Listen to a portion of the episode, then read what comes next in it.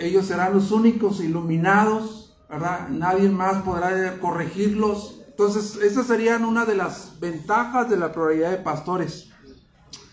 Sí, sé. Cristo delegó la pluralidad de pastores la responsabilidad de velar por la vida espiritual de sus, de sus ovejas. Ahí en Hebreos 13, 17, donde leímos ya, Dice, obedezcan a sus pastores y, y sujétense a ellos porque ellos velan por sus almas como quienes han de dar cuenta. Permítales que lo hagan con alegría y no quejándose, porque eso no será provechoso para ustedes. ¿Se imaginan aquí? Pueden ver el mandamiento de Hebreos hacia los pastores Dice, obedezcan a sus pastores, porque ellos son los que le van a dar cuenta por sus almas, son los que velan por sus almas. Y se dan cuenta que este, esta instrucción pastoral no le dice al pastor que someta a la oveja. ¿A que no?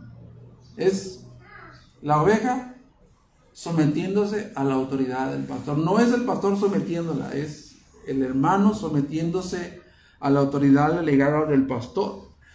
Dice que la prioridad de pastores debe de velar. ¿Alguien ha trabajado aquí de velador? ¿No? ¿De noche? ¿Sí? Yo trabajé de noche como guardia, hermanos, como aproximadamente ocho o seis meses. Y, debía estar ahí, pues, al pie del cañón al pie del cañón y, recuerdo que ahí estaba en la macroplaza, hermano, velando en la noche y de repente, como a los 15 días, se me acercó el supervisor de, de, los guardias y me dijo, ¿sabes qué? Este, ¿Quieres ser supervisor del turno de la noche? Así me lo aventó. Dijo, pues, ¿hay más dinero? Sí, ah, pues apúntame. Y para el siguiente día ya era supervisor, hermano. Así que tenía toda la responsabilidad de esa plazota ahí en la noche, ¿verdad? Y parte de mis rondines era checar que los demás guardias que estuvieran despiertos, ¿no? ¿no? Y pues me encontraba pues, a dormidos, ¿no? Y le hey, ¿qué pasó? No, pues que no he dormido y que el otro. Y que... Pero aquí la responsabilidad de la prioridad de pastores es velar mantenerse alerta espiritualmente para proteger al rebaño, advirtiendo de los peligros o del riesgo que puede correr la vida espiritual del rebaño. Ah, en Hechos 20, 25 al 31, no lo vamos a leer, simplemente lo vamos a citar. Bueno, sí lo vamos a leer porque es un versículo importante.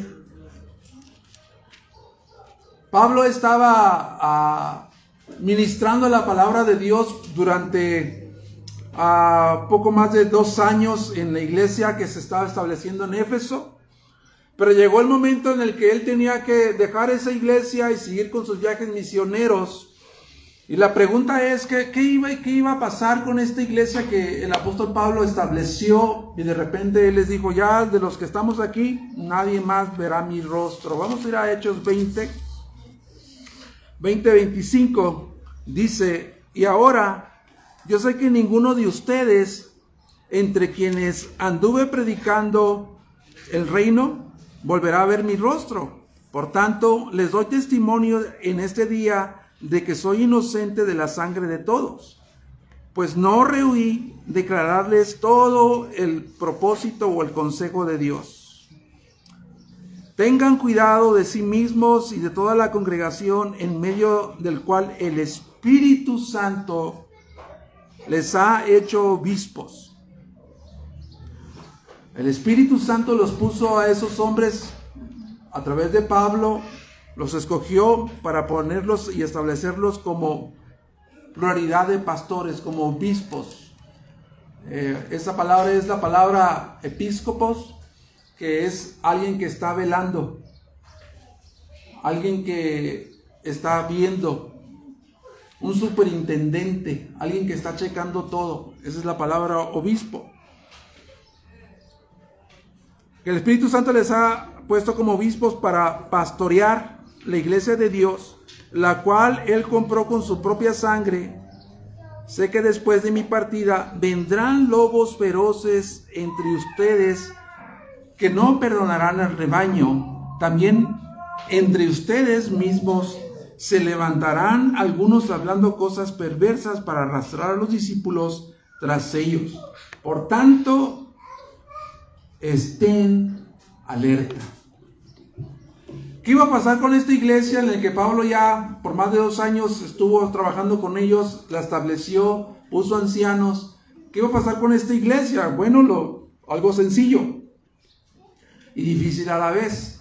Que los ancianos que habían sido escogidos y establecidos por el Espíritu Santo para ser obispos y pastorear esa, esa iglesia en Éfeso tenían que darle continuidad al trabajo que Pablo inició. ¿Cuál era su trabajo? Bueno, cuidar, era velar esa, esa, cuidar esa congregación establecida. Permanecer espiritualmente alertas para advertir y exhortar por medio de la palabra de Dios los peligros de los robos rapaces que buscaban desviar al rebaño de los que ya venían ya que Pablo estaba visionando, que ya venían y de entre ellos mismos iban a levantar, dice, para arrastrar a los, a los, a los, si es posible, a los discípulos por medio de falsas doctrinas.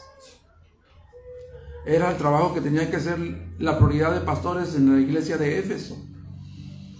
Y velar eh, lo asocia Ezequiel, el profeta Ezequiel, cuando habla acerca de la figura de los pastores y les dice a los pastores que Dios los había puesto a ellos en medio del pueblo de Israel como atalayas.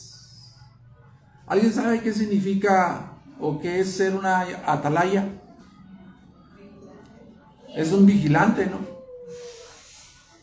Es un centinela. Alguien que, que está vigilando en la cima de una torre. Antes ya ustedes saben, conocen que las, las ciudades estaban amuralladas ¿verdad? Estaban protegidas, entre ellas Israel, pueblo de Dios, la ciudad de Jerusalén. Y cuando el, que estaba allá en la torre la atalaya, ese, ese vigilante, ese centinela, miraba peligro venir, decía, aguas, tengan cuidado, viene el enemigo. Y esa es la tarea que estaban haciendo los hombres que le dieron continuidad, que Pablo inició en la iglesia de Éfeso. Entonces, la tarea de la, una de las tareas esenciales de la prioridad de pastores es alimentar a las ovejas por medio de la enseñanza y de la predicación de la palabra de Dios. Este es uno de los trabajos esenciales de la prioridad de pastores. Alimentar las ovejas por medio de la enseñanza y la predicación de la palabra de Dios. Porque es por medio de la palabra de Dios que la prioridad de pastores protege, guía, alimenta, edifica y educa al rebaño de Dios. No es por otro medio. Ese es eh, uno de los, de, los propósitos esenciales o de las tareas esenciales de la pluralidad. Entonces, eso nos dice, hermanos, de entrada que los pastores, nosotros no fuimos llamados para imponer sobre ustedes nuestras ideas. No hemos llamado para imponer entre ustedes lo que nosotros pensamos que dice la, Biblia. No somos llamados para imponer nuestras propias ideas, ni imponer nuestras propias enseñanzas extrabíblicas fuera de la Biblia. No fuimos tampoco, fuimos llamados, fuimos llamados específicamente para comunicar fielmente la, palabra de Dios y la voluntad de Dios prescrita en su palabra para su iglesia. A eso fuimos llamados. Fuera de allí no podemos predicar, no podemos enseñar otra cosa que no sea bíblica. Por eso el apóstol Pablo de nuevo sigue dando esta vasta instrucción a la prioridad de pastores en las iglesias locales establecidas la manera en la que deben dirigir la iglesia. Ustedes deben de dirigir la iglesia, ¿verdad? Su, guía o, su, este, ese aparatito que nos lleva al norte, al sur, la brújula para dirigir y guiar a la iglesia es la palabra de Dios. No hay otra manera en la que ustedes pueden guiar, dirigir, liderar a la iglesia. Por eso Pablo, mucha instrucción a Timoteo, a Tito, Pedro igual, dando instrucciones. Entre ellos está 1 Timoteo 3.2, no lo busquen, donde Pablo les dice a Timoteo, tú tienes que ser apto para enseñar. Tú tienes que ser apto para enseñar. 1 Timoteo 4.6 le dice, tú debes de ser un pastor nutrido en la palabra de fe y en la buena doctrina. 2 Timoteo 2.15 le dice, ustedes, pastores, deben de manejar con precisión la palabra de la verdad. Entonces, ahí está la autoridad delegada para dirigir la iglesia está en la palabra de Dios. Porque esa es la manera en que Dios quiere que se dirija a su iglesia. Ahora, esa es la responsabilidad de, la parte de los pastores. ¿Cuál es la responsabilidad de un miembro de la iglesia?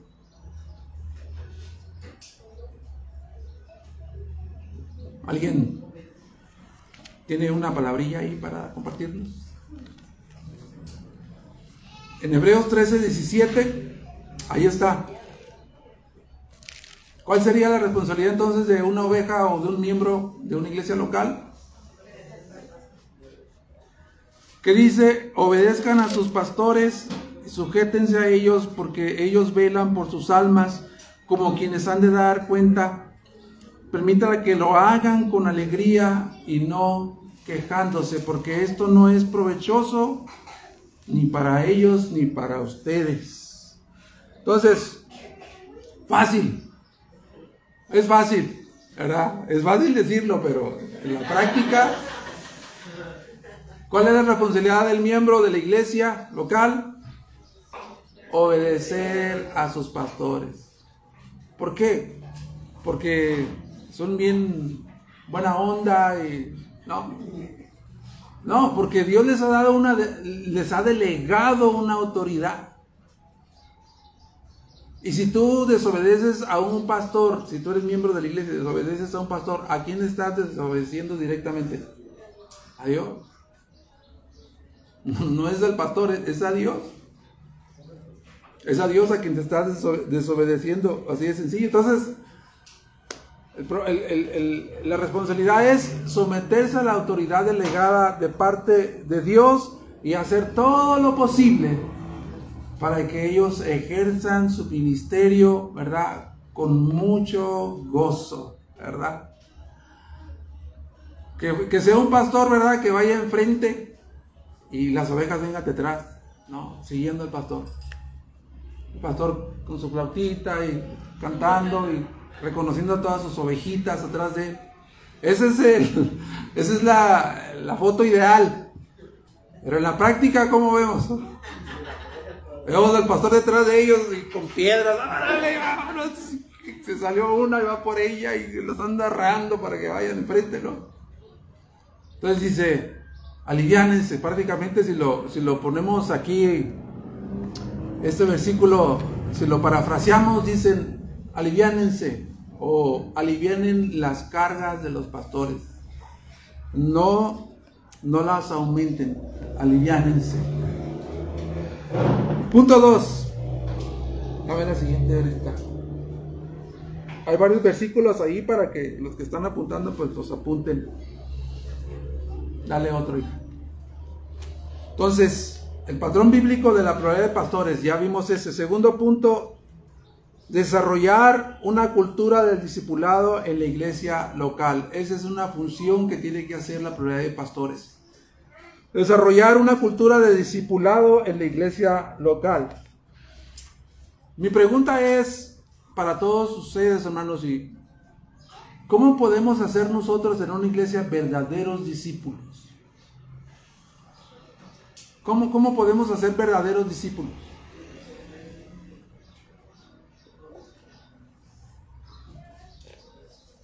Implementando programas de discipulado, de, última moda, que reproducen, ¿verdad? Muchos discípulos que jalan mucha gente, lo más innovador en cuanto a la enseñanza del discipulado, ¿será que es por ahí? ¿Cómo podemos entonces hacer verdaderos discípulos? En, en Mateo 28, de 16 al 20, tenemos la gran comisión, que estoy seguro que muchos de nosotros no la sabemos de memoria. Dice que Jesucristo, antes de ascender al Padre, Él les dio la última instrucción a ese pequeño rebaño de entre 120 personas que estaban ahí con Él, después de que le siguieron multitudes. Dice, acercándose Jesús a ellos, les dijo, Toda autoridad me ha sido dada en el cielo y en la tierra. Vayan pues, hagan discípulos de todas las naciones, bautizándolos en el nombre del Padre y del Hijo y del Espíritu Santo enseñándoles a que guarden todas las cosas que les he mandado. Y recuerden, yo estoy con ustedes todos los días hasta el fin del mundo. Jesús antes de ascender al Padre, una vez resucitado, les da esta instrucción que conocemos nosotros como la gran comisión para la iglesia. Vayan, hagan discípulos a todas las naciones pero hay algo en particular de, esta gran comisión. Esta gran comisión tiene el carácter de urgente. ¿Cuántos de aquí, bueno, los que ya más o menos son de mi edad o, me, van siguiendo, saben que antes podíamos mandar telegramas, ¿no? ¿Se acuerdan, hermanos? Iba uno a telégrafos, un telegrama, ¿cómo lo quieres? ¿Quieres que llegue hoy mismo o que llegue mañana? No, hoy mismo. Entonces tiene que ser de carácter urgente, ¿verdad? Bueno, esta comisión es de carácter urgente. Porque Jesucristo se iba a ir y no va a venir hasta su segunda venida. Y, lo último que le dijo a sus discípulos fue esta gran comisión. Pregunta. Si tú fueras tomado de tu familia por X circunstancia y te van a llevar y nunca más vas a ver a tu familia, ¿qué, qué es lo que les vas a decir? Tus últimas palabras. ¿Qué es lo que les dirías? Lo más importante, ¿verdad?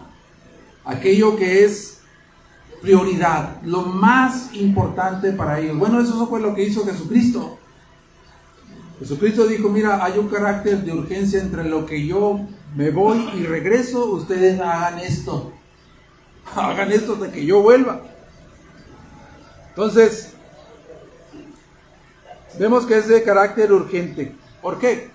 Porque la Biblia, hermanos, tanto el Antiguo y Nuevo Testamento apuntan a un plan específico de Dios. ¿Cuál es ese plan específico que habla la Biblia en el Antiguo y Nuevo Testamento? Bueno, el plan específico es que Dios está reuniendo un pueblo, está redimiendo un pueblo para su Hijo. En Apocalipsis encontramos la figura, ¿verdad? En capítulo 7, donde dice que Juan dice, capítulo 7, versículo 9, después de esto miré una gran multitud que nadie podía contar de todas las naciones, tribus, pueblos y lenguas de pie delante del trono y delante del cordero, vestidos con vestiduras blancas y con palmas en las manos, clamando a gran voz, la salvación pertenece a nuestro Dios, que está sentado en el trono y al cordero. Todos los ángeles estaban de pie alrededor del trono y alrededor de los ancianos y de los cuatro, cuatro seres vivientes. Estos cayeron sobre sus rostros delante del trono y adoraron a Dios diciendo, amén. La bendición, la gloria, la sabiduría, la acción de gracias, el honor y el poder y la fortaleza sean a nuestro Dios por los siglos de los siglos.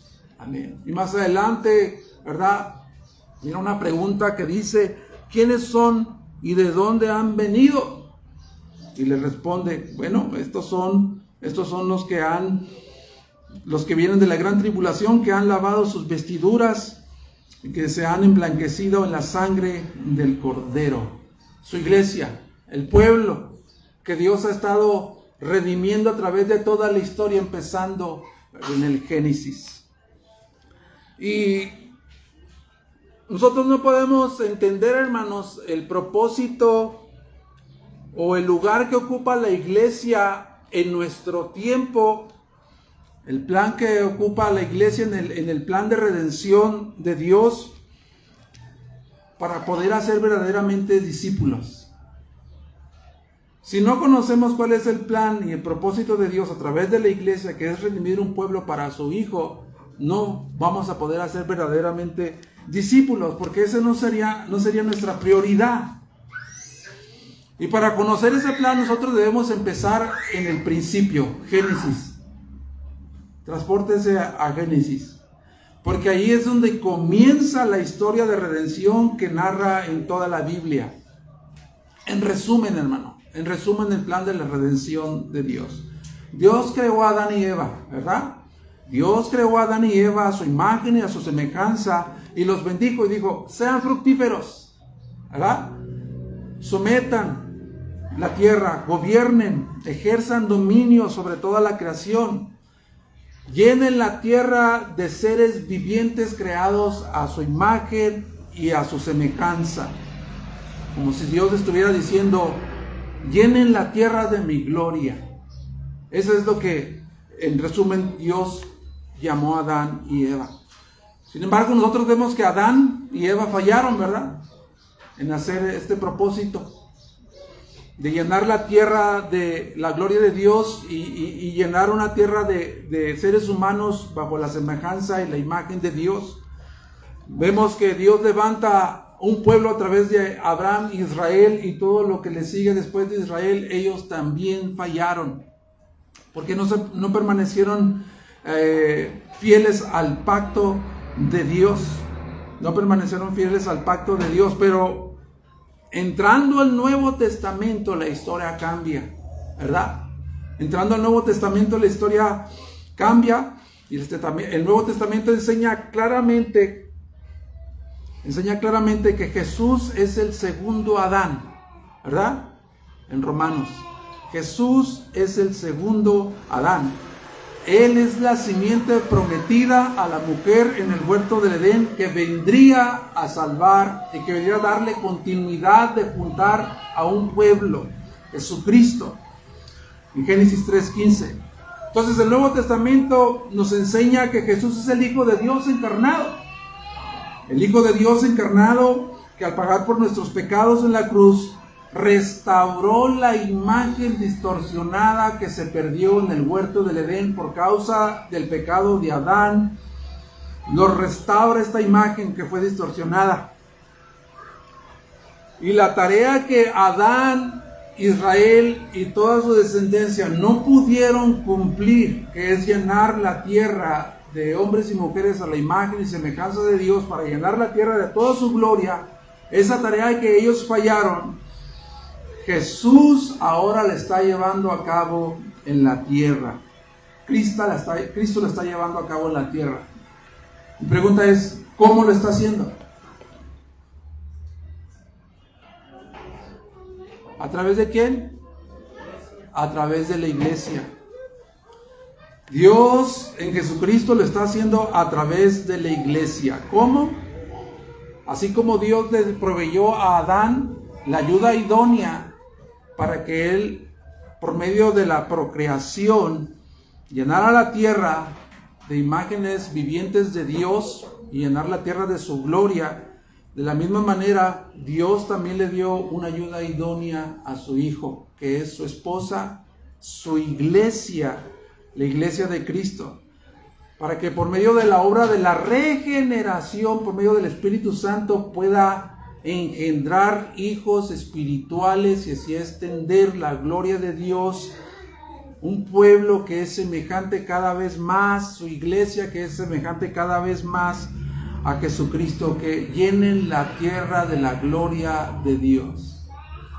Eso es en resumen. Y de esta manera es, Dios extienda su gloria en el mundo. Y el dominio que perdió Adán en el huerto del Edén por el engaño de la serpiente fue recobrado por Jesús. Jesús les dijo a sus discípulos, toda autoridad. Yo ya tengo toda la autoridad, tengo todo el poder soberano en la tierra y en los cielos.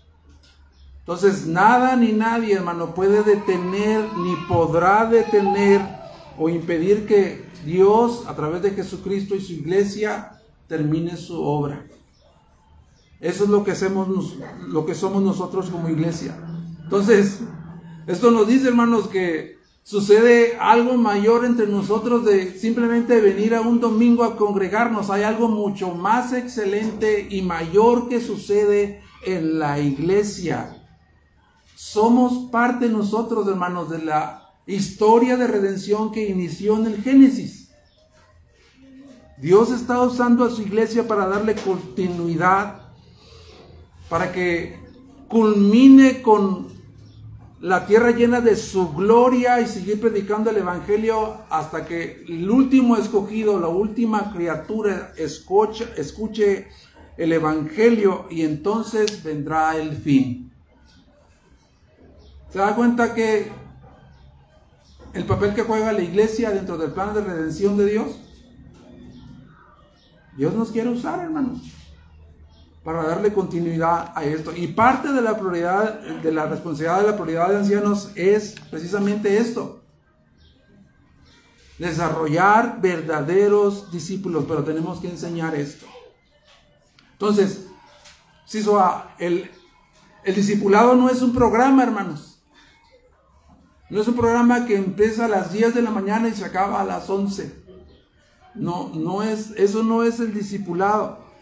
El discipulado es un proceso en el que toda la iglesia está involucrada. Es un proceso de aprendizaje transformacional. Porque estas verdades de las que estamos hablando tienen que transformarnos, tienen que cambiarnos, tienen que producir en nosotros un cambio progresivo. Es un cambio progresivo entre todos nosotros. Entonces, ¿qué es lo que ocurre cuando, cuando una persona se convierte y se une en una iglesia local? ¿Qué ocurre, hermanos? ¿Se imaginan lo, más o menos lo que ocurre? Cuando una persona se convierte y se empieza a reunir en una iglesia local. Bueno, podemos tener tres respuestas.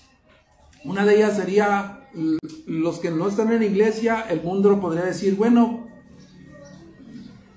digamos que se llama Martín esa persona.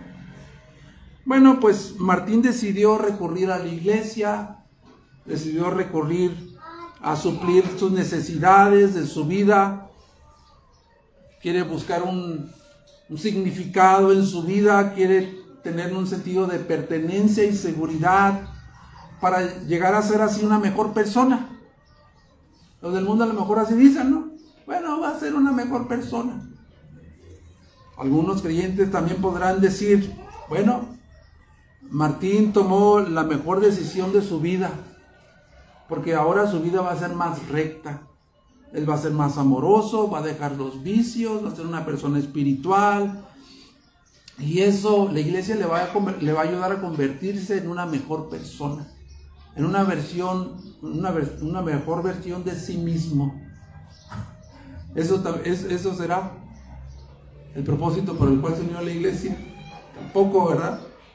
Bueno, algunos otros cristianos, minoría quizás podrán decir, bueno, pues Martín ha encontrado el verdadero propósito de su vida que es tener una relación con Dios y tiene asegurada en su entrada al reino, tiene asegurada su entrada al reino de los cielos y su vida eterna. Todas esas son como medias verdades, ¿no? Y que tienen que, algo que ver con, con lo que sucede cuando alguien llega a la iglesia.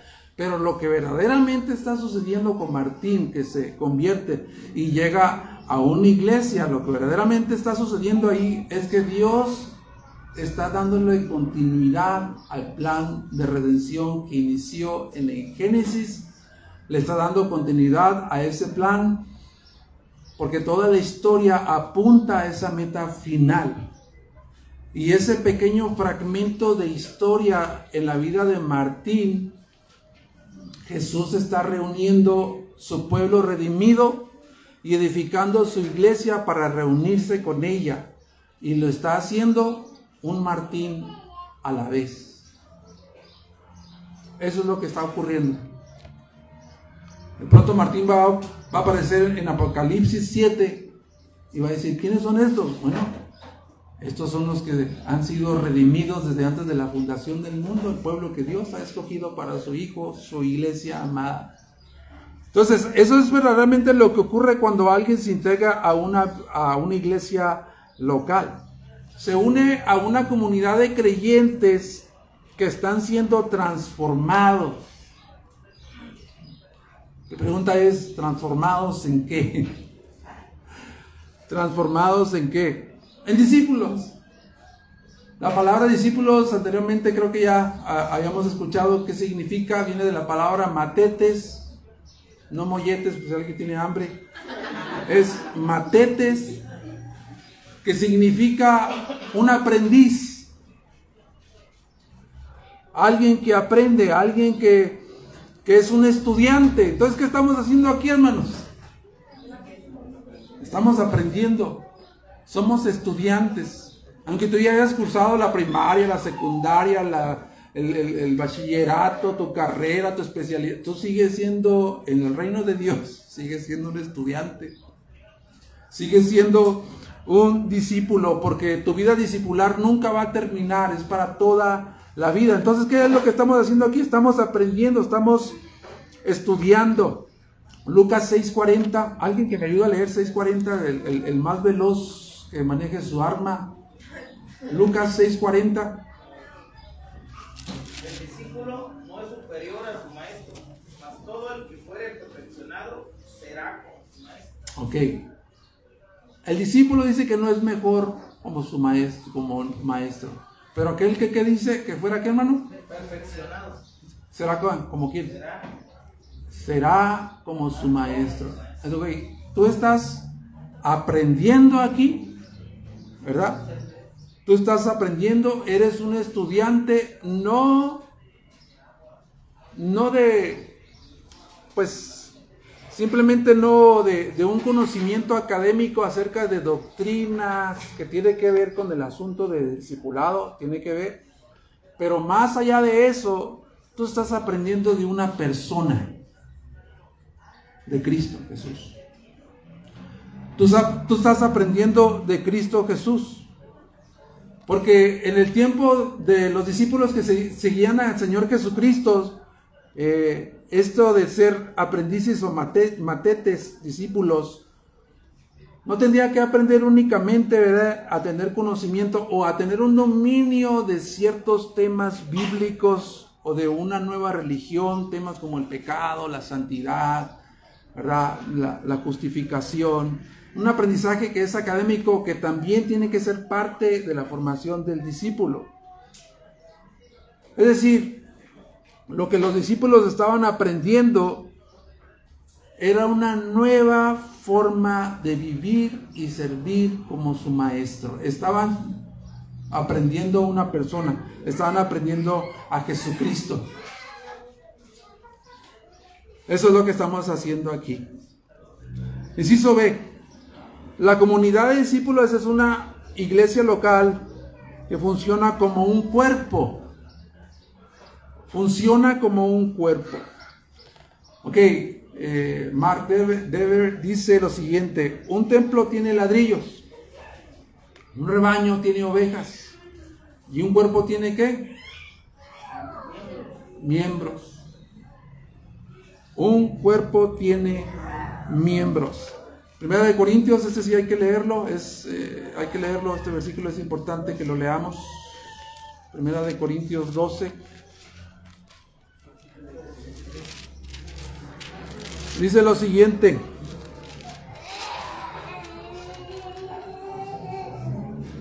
Porque así como el cuerpo es uno y tiene muchos miembros, pero todos los miembros del cuerpo, aunque son muchos, constituyen un solo cuerpo. Así también es Cristo. Pues por un mismo espíritu todos fuimos bautizados en un solo cuerpo, ya sean judíos, griegos, ya esclavos o libres, a todos se nos dio de beber de un mismo espíritu. Ok, ¿cómo es que tú te conviertes en un miembro del cuerpo? ¿Cómo es que tú te conviertes en un miembro del cuerpo espiritual de Jesucristo? Bueno, en el momento en el que tú eres expuesto a la palabra de Dios, al Evangelio, al verdadero Evangelio, el Espíritu Santo tiene poder y autoridad para convencerte de tus pecados y ponerte bajo la convicción de que tú necesitas un Salvador.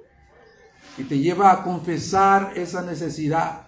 Y tú recibes el regalo de la salvación por medio de la gracia en Jesucristo. Entonces, es el Espíritu Santo que te bautiza en ese momento. Acuérdense de esa palabra, bautiza es sumergir, es simplemente lo que significa bautizo. Sumergir. Lo que hace el Espíritu Santo en ese momento, te toma, te une al cuerpo espiritualmente, al cuerpo espiritual de Jesucristo y eres parte del cuerpo de Jesucristo.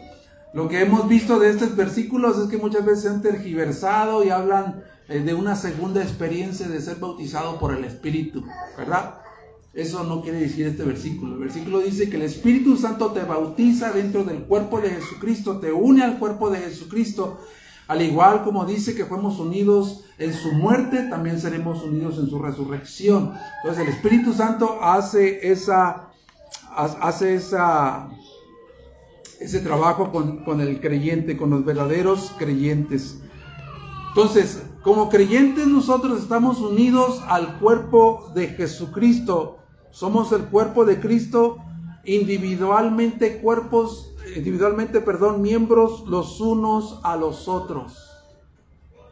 Ojo, pertenecemos al cuerpo, pero también pertenecemos individualmente los unos a los otros.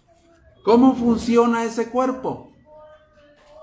Ahora que ya estamos en el cuerpo, de, el cuerpo espiritual de Cristo, ¿cómo funciona ese cuerpo? Bueno, en el mismo capítulo de 1 de Corintios 12, 7, dice que, que Dios, a través del Espíritu Santo, le ha concedido, en el versículo 7, 12, 7, que se nos ha concedido a cada uno de nosotros la manifestación del Espíritu Santo para el bien común del cuerpo. Corintios 12, 7. O sea, el Espíritu Santo te ha dado a ti un don. No es tu marido que está a tu lado, es, es, tu esposo, no es tu don. Te ha dado un don espiritual. ¿Para qué? Para que pueda ser provecho para el bien común de los demás. Primera de Pedro 4, 10 y 11. Dice, según cada uno ha recibido un don especial, úselo, dice. ¿Qué dice? Úselo, sirviendo los unos a los otros como buenos administradores de la multiforme gracia de Dios. El que habla, que hable conforme las palabras que Dios da el que sirve, que lo haga por la fortaleza que Dios da, para que en todo Dios sea glorificante, glorificado mediante Jesucristo. Entonces, todos aquí somos miembros del cuerpo de Jesucristo y miembros mutuamente entre nosotros. Y como miembros del cuerpo, cada uno de nosotros funcionamos de manera diferente, ¿verdad? Todos no somos pies, no somos manos, no somos ojos. Tenemos una función diferente cada uno en el cuerpo, de acuerdo a como el Espíritu Santo te haya repartido el don de manera particular. Él quiere que lo pongas al servicio de la iglesia para que los demás miembros del cuerpo mutuamente puedan tener un crecimiento espiritual. Un cuerpo es un organismo vivo, ¿verdad? es algo que crece. Cuando tienes a tus hijos, tú no le dices a tus hijos, a ver, crece. No, estoy esperando que crezcan. No, ellos solitos crecen. Es un organismo vivo. La iglesia es un cuerpo espiritual que está vivo. Entonces, desprendiendo esta verdad, ya terminamos en cinco minutos. Desprendiendo esta, esta verdad, ah, cuando la iglesia no funciona de acuerdo al diseño de Dios, no hay crecimiento. ¿verdad? Del cuerpo. Es decir, que si tú tienes un don y eres miembro de la iglesia y no lo usas para el beneficio de los demás miembros del cuerpo, la iglesia no está creciendo. la iglesia está sufriendo consecuencias de, que no pones en uso ese don que Dios te ha dado. Entonces, esa es la manera en la que crece el cuerpo. ¿Cuál es la meta del discípulo? Bueno, ¿cuál es el papel que juega la pluralidad de pastores en el cuerpo para que el cuerpo crezca? Bueno, la meta está en Efesios 4, 11 al 16. Dice, y él dio algunos a ser apóstoles, otros profetas, a otros evangelistas, a otros pastores y maestros, a fin de que a fin de capacitar a los santos para la obra del ministerio, para la edificación del cuerpo de Cristo, hasta que todos lleguemos a la unidad de la fe y del pleno conocimiento del Hijo de Dios, a la condición de un hombre maduro, a la medida a la medida de la estatura de la plenitud de Cristo, entonces ya no seremos niños sacudidos por olas llevadas de aquí para allá por todo por todo viento de doctrina, por la astucia de los hombres, por las antimañas engañosas del error. Más bien, al hablar la verdad en amor, creceremos en todos aspectos, los aspectos en aquel que está, que es la cabeza, que es decir, Cristo, de quien todo el cuerpo, bien ajustado y unido por la cohesión de las coyunturas, proveen conforme a su funcionamiento adecuado de cada miembro, produce el crecimiento del cuerpo para su propia edificación en amor. Entonces, ¿cuál es la función de la prioridad de, pastores para que el cuerpo funcione? Es, simplemente, como dice Efesios 4:11, Dios ha delegado autoridad, le ha dado dones a pastores y a maestros para que ellos a través del ejercicio de esos dones puedan capacitar a los miembros de la iglesia para la obra del ministerio. Esa es la responsabilidad. Capacitar a los miembros de la iglesia para la obra del ministerio. ¿Cuál es la meta del discípulo según este versículo? para que crezcan en todo en aquel que es Cristo, para que sean parecidos a Jesucristo, a la estatura de un hombre maduro, a la medida de, de un hombre que tiene la plenitud de Dios. Es decir, que parte del discipulado, hermanos, es que todos nosotros crezcamos a la Cristo semejanza, es decir, que tú te parezcas cada vez más a Jesucristo. No que seas una Biblia andando, y que conozcas versículos y que hables de doctrinas y aquello, pero el carácter, no hay nada. Eso, eso no es discipulado.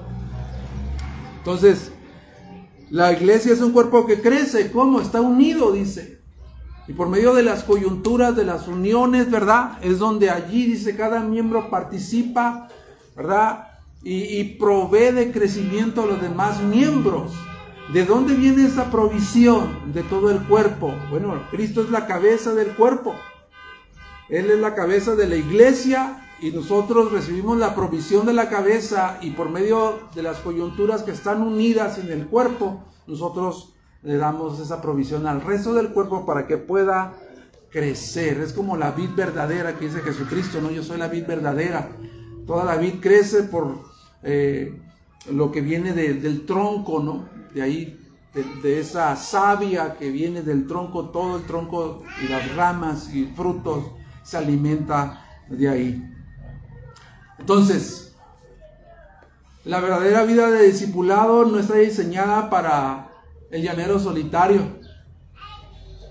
No hay discípulos llaneros solitarios. No hay discípulos llaneros solitarios. Porque la santificación y el crecimiento de un cristiano, del creyente, es un proyecto en comunidad. Así lo diseñó Dios. El crecimiento y la santificación de un creyente es un proyecto en comunidad.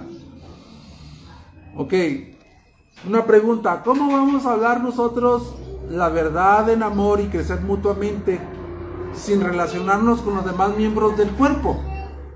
¿Verdad? ¿Cómo vamos a crecer en amor? hablándonos la verdad del amor si no nos relacionamos con los demás miembros del cuerpo. Entonces, nuestra vida como discípulos debe ser orientada hacia los demás. Último punto. Les dije que iba a estar un poquito pesada la clase, pero es necesario, hermanos. Ok, la práctica de disciplina en la iglesia. Esa es parte de la responsabilidad de la pluralidad. La práctica de la disciplina en la iglesia local. ¿Para qué o por qué debe practicarse la disciplina en la iglesia local? Exactamente. Para cuidar la salud espiritual del cuerpo y proteger la reputación de Jesucristo. Para cuidar la salud del cuerpo y proteger la reputación de Cristo. ¿Por qué? Porque la iglesia es el cuerpo de Cristo. La iglesia es la novia de Cristo que debe preservarse sin mancha, sin arruga. Por lo tanto, no podemos no, y lo voy a decir, no podemos nosotros hacernos de la vista gorda con el pecado en la iglesia. Entonces, la iglesia es el cuerpo de Cristo y debe de crecer sanamente. reflejar a Cristo al mundo. Cuando la iglesia pierde ese propósito, estamos mostrando al mundo a un Cristo distorsionado a un Cristo distorsionamos, distorsionado, perdón. Y si pasamos de, por alto esto de, de, que nosotros no apliquemos disciplina a alguien que no está honrando a Cristo, que no está representando a Cristo dignamente y que está dañando la salud espiritual de la iglesia y es visto por los de afuera, ¿qué van a decir los de afuera, hermanos? ¿Esa es la iglesia de Cristo? ¿Esa es la iglesia de Cristo? ¿Por qué debería yo asistir a esa iglesia? ¿O qué diferente tienen ellos de nosotros? Eso podría decir el no creyente. Segundo, ¿por qué pecado vamos a ejercer disciplina en la iglesia local? Pregunta importante, ¿verdad? Bueno, si hablamos de ejercer disciplina por el pecado en general, pues entonces sálvese quien pueda, porque todos nosotros vamos a pecar, incluyendo los pastores. Todos, todos deberíamos ser disciplinados. Pero ¿por qué entonces, por qué pecado vamos a ejercer disciplina dentro de la iglesia? Por los pecados de impenitencia. ¿Qué es impenitencia? O el pecado impenitente es alguien que no quiere arrepentirse de su pecado. Por ese tipo de pecados es el que sí tenemos que ejercer disciplina. Cuando una persona persiste en un pecado, a pesar de que ya ha sido confrontada y, rechaza abandonar ese pecado, esa persona está amando más su pecado que a Cristo y está dando evidencias que posiblemente no sea verdaderamente un creyente en Cristo Jesús porque no hay frutos de su arrepentimiento. Entonces hay que ejercer disciplina. Pablo toca un caso de pecado impenitente en Primera de Corintios 5 del 1 al 6 y él da una resolución. Estoy seguro que conocen eh, ese caso donde dice Pablo que había un pecado entre ellos, que alguien tiene la mujer de su padre. Alguien tiene la mujer de su padre y ustedes se han vuelto arrogantes en lugar de verse entristecido para que entre ustedes el que ha cometido tal acción fuera expulsado de entre en medio de ustedes. Entonces, Pablo habla acerca de este pecado impenitente que se registra en, la iglesia de Corinto. Y la resolución de Pablo es, expúlsenlo fuera de ustedes. Así, sáquenlo de ahí. Expúlsenlo. Y a lo mejor tú puedes decir, uy, Pablo, le faltó amor, ¿no? No fue amoroso, Pablo. No fue amoroso, ese no es testimonio de, de un, de un pastor de, de una iglesia. No, no, no, no, no, no puede ser. Pero Pablo ve la necesidad como cuando alguien está enfermo de cáncer, hermano. Él ve la necesidad de estirpar un tumor maligno antes de que ese cáncer se disperse por todo el cuerpo. Él lo ve de esta manera. El versículo 5-6 le dice, la jactancia de ustedes no es buena. ¿No saben que un poco de levadura fermenta toda la masa? Entonces Pablo está diciendo, ¿sabes qué? Sáquenlo de ahí. Porque así como el cáncer de manera silenciosa empieza a contaminar las células de un cuerpo hasta que todo el cuerpo está en cáncer, sáquenlo de allí. El mismo Cristo también señaló que nosotros debemos amonestarnos entre nosotros mismos. Ya esta es una función que a lo mejor posiblemente ya no tenga que ser ejercida por la prioridad de pastores. Él habla en Mateo 18 que dice que si tu hermano ha pecado contra ti, ve con tu hermano de manera privada, ve con él y exhórtalo. Y si él, ¿verdad?, reconoce su pecado, has ganado a tu hermano, dice. Pero si no, llámale a otro para que vaya contigo. Y si no, díselo a la iglesia. ¿Ahora qué se dice Mateo 18? Bueno, Cristo mismo está señalando que debemos amonestarnos y corregirnos entre nosotros mismos, Actuar como una familia para tratar de rescatar a un miembro de la familia que posiblemente esté coqueteando con un pecado, poniendo en riesgo la salud de la iglesia. Entonces, Cristo mismo dijo, si esa persona está obstinada en no arrepentirse de su pecado, está manchando el testimonio de la iglesia. Por tanto, la iglesia no debe respaldar la profesión de, fe de esa persona. Jesucristo dice, resolución, final, tenlo como un gentil. Cristo mismo, ¿eh? Tenlo como un inconverso. Pregunta, ¿qué pasa con esa persona? Entonces, ¿qué va a pasar con esa persona? Bueno, si es miembro de una iglesia, queda fuera de participar de los diversos ministerios, no puede tomar la Santa Cena, ah, no tiene voz ni voto en las decisiones de la iglesia y los demás privilegios de la membresía le son retirados. Queda excomulgada esa persona de la iglesia. Se, escucha feo, ¿verdad? Queda excomulgada. Puede seguir asistiendo, pero queda excomulgada. Final, ¿cuál es el propósito final de la disciplina de la iglesia local? Pues, como ustedes ya lo vieron, no es simplemente echar fuera a las personas que nos caigan mal.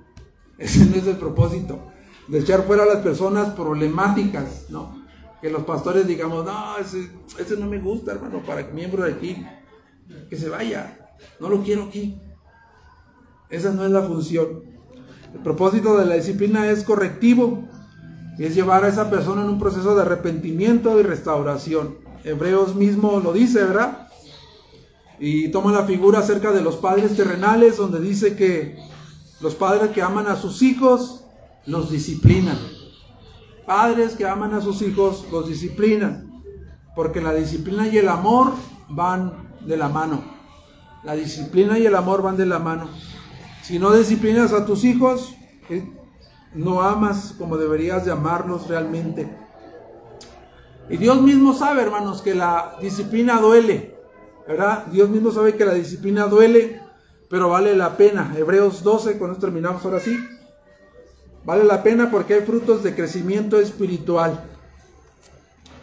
12, 6 al 11, con esto terminamos. Hijo mío, no tengas en poco la disciplina del Señor, ni te desanimes al ser sorprendido por Él, porque el Señor al que ama disciplina y azota a todo aquel que recibe por hijo. Es para su corrección que sufre. Dios los trata como a hijos, porque ¿qué hijo hay a quien su padre no discipline?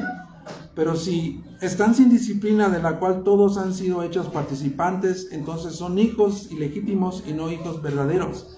Además, tuvimos padres terrenales para disciplinarlos y los respetábamos. ¿Con cuánta más razón no estaremos sujetos al Padre de nuestros espíritus y viviremos? porque ellos nos disciplinaban